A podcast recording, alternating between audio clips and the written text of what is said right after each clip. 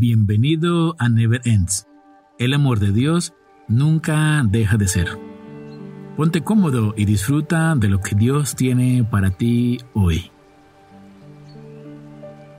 La familia está en peligro. Génesis 5. Quiero iniciar esta reflexión recordando lo increíblemente bendecidos que fuimos por Dios. Fuimos creados por Él, tenemos su espíritu en nosotros y nos dio cosas muy bonitas para que las pudiéramos disfrutar. Agua, alimentos, este planeta en donde podemos vivir y una familia. Nuestra sociedad actual está empecinada en destruir la familia. ¿Cuáles serán las razones? Bueno, una de ellas es que es el modelo de Dios para todos nosotros y básicamente todo lo que sea de Dios es rechazado. Esto es un problema, un enorme problema, ya que desdibujan muchas personas sin el temor de Dios en sus corazones, la manera en como Él quiere que sean las cosas. Es muy difícil llevar la contraria cuando hay un sistema tan elaborado y fuerte en ese sentido. Pero créeme amigo y hermano, que con Dios es posible dar la pelea y confiando en Él tendremos victoria. Génesis 5 nos muestra la descendencia de Adán y básicamente lo que relata es el nacimiento de las primeras familias sobre la tierra y su crecimiento. Adán engendró a sus hijos y estos a los suyos y así sucesivamente. Inicia, como ya comenté, en Adán y termina en los hijos de Noé. Esta es una clara incentivación a la crianza de hijos y aquí hay algo muy importante que quiero comentar. Las nuevas generaciones están adoptando, por moda y juicio social, una posición de no tener hijos. Lo he visto muchas veces, muchísimas veces en las redes sociales y esto es un resultado de lo ya mencionado, ataques contra el modelo de familia que Dios dejó implantado. Claro, hay muchos problemas a causa de personas irresponsables que no asumen su paternidad o maternidad de una manera correcta y coherente, nuevamente a causa de la tergiversación sistemática de la familia. Pero no quiere decir que el modelo sea erróneo. Estoy completamente convencido que el modelo de la familia es el único viable y seguro para vivir bien, para estar tranquilos y seguir adelante. Claro, bajo los claros preceptos y normas que Dios fue dejando a través de toda su palabra. Ahora, hablemos del propósito que tiene cada una de las personas en un entorno familiar establecido por Dios. Empecemos por el Padre, que debe proporcionar protección, cuidado, sustento y guía a toda la familia. Es su responsabilidad primordial velar por la integridad de cada uno de los integrantes de su familia. La madre tiene un rol muy importante de guía y consejo para sus hijos. Ella siempre estará ahí para ellos, para verlos crecer y ayudarlos a tomar las mejores decisiones. También en relación a su esposo es fundamental el respeto y la sujeción hacia él como autoridad de su hogar. Y por último, para este caso de núcleo familiar cercano, está el rol de los hijos, quienes deben estar siempre sujetos a sus padres. Deben entender a través de la práctica la importancia de la sujeción, del orden y del respeto hacia ellos. Aprender de sus experiencias positivas y negativas les hará el trabajo más fácil en la vida real y ese reconocimiento al sacrificio que han hecho sus padres para darles lo mejor que han podido se ve traducido en sus logros, en la consecución de títulos universitarios, en la generación de ingresos para ayudar en el hogar y en el ejemplo y buen elemento que son para la sociedad.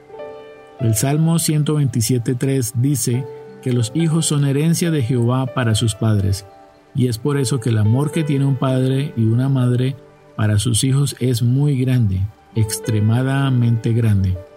Entiendo que podrás decirme que yo no tuve un papá o no tuve una mamá, o no me llevo bien con mis hermanos, o cualquiera de las lamentables cosas ciertas que sean tu realidad. Quiero decirte que lo entiendo, que yo también lo lamento, que me gustaría que hubiera sido diferente para ti en esos sentidos, pero también quiero decirte que esas falencias y huecos en tu vida no son producto del deseo de Dios, sino como lo hemos venido aprendiendo, es una consecuencia de la maldad del hombre fruto de la desobediencia. Ahora, lo que sí puedo decirte es que te puedes convencer y puedes tomar la decisión de no dar de lo que recibiste, de no vengarte si se puede decir de esa manera. Esto es, si sientes que esas cosas te faltaron, en serio, trabajar con Dios para que tus generaciones futuras no lo vivan de esa manera. Uf, sería increíble cambiar el destino de esas personas por una decisión que puedas tomar tú mismo, hoy mismo. Sí, no recibí, pero Dios me ha dado su amor y gracia y ha llenado esos vacíos que había en mi corazón por la ausencia de un papá, una mamá o inclusive por la ausencia de los dos durante los años más importantes de mi vida.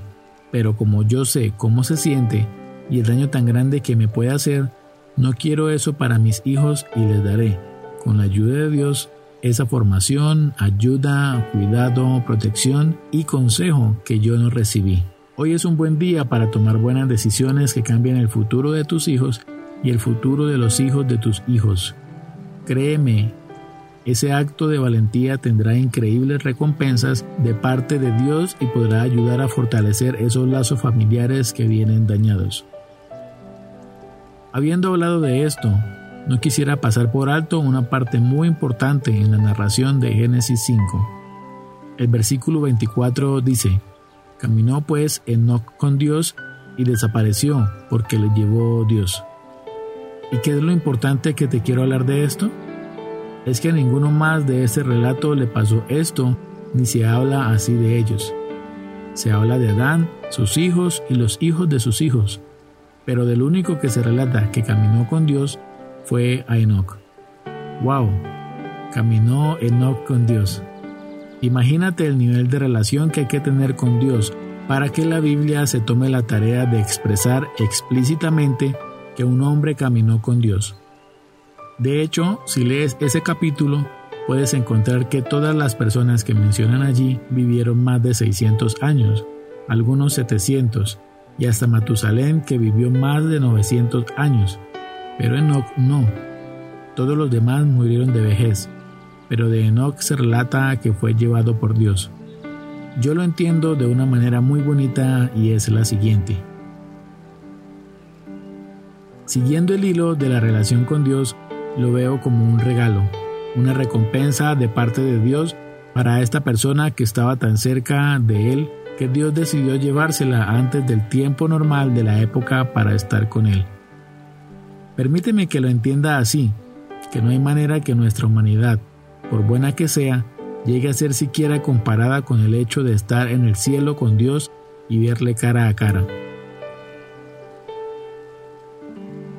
Tal vez ese sea el fin que Dios quiera con todos nosotros, no explícitamente que muramos rápido, sino que estemos con Él, de tal manera que Él desee tanto o más estar con nosotros, que sea algo mutuo, una relación increíble entre los dos, y aunque eso es cada vez más difícil, créeme que no es imposible, y parte fundamental de esa relación con Él se refleja en nuestra relación familiar.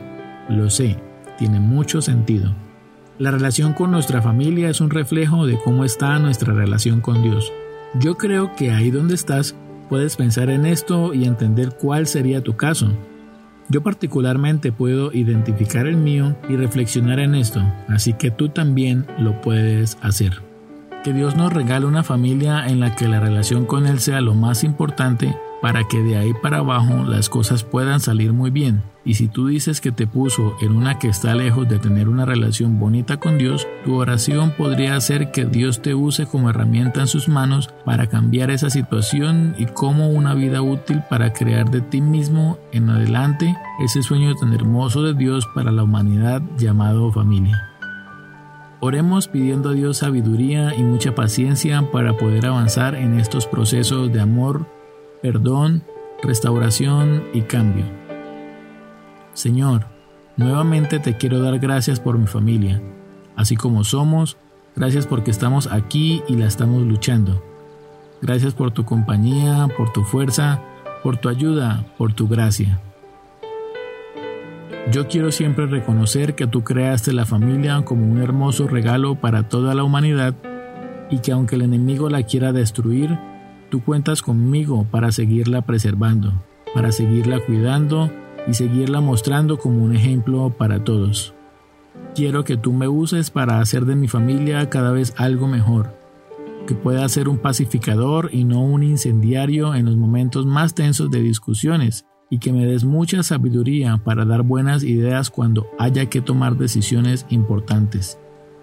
Lléname de tu amor para que pueda ver a cada integrante de mi familia como tú lo ves, que pueda ver en cada uno de ellos el propósito que tú tienes con claridad y los dones y talentos que les has dado que podamos ser equipo y construir los sueños que tú tienes con nosotros a partir de ahora. Gracias Señor porque sé que tú me oyes y sé que responderás mi oración de una manera que ni siquiera yo la puedo imaginar. En el nombre de Jesús. Amén. No olvides compartir este podcast con tus amigos. Te esperamos en una siguiente ocasión. Dios te bendiga.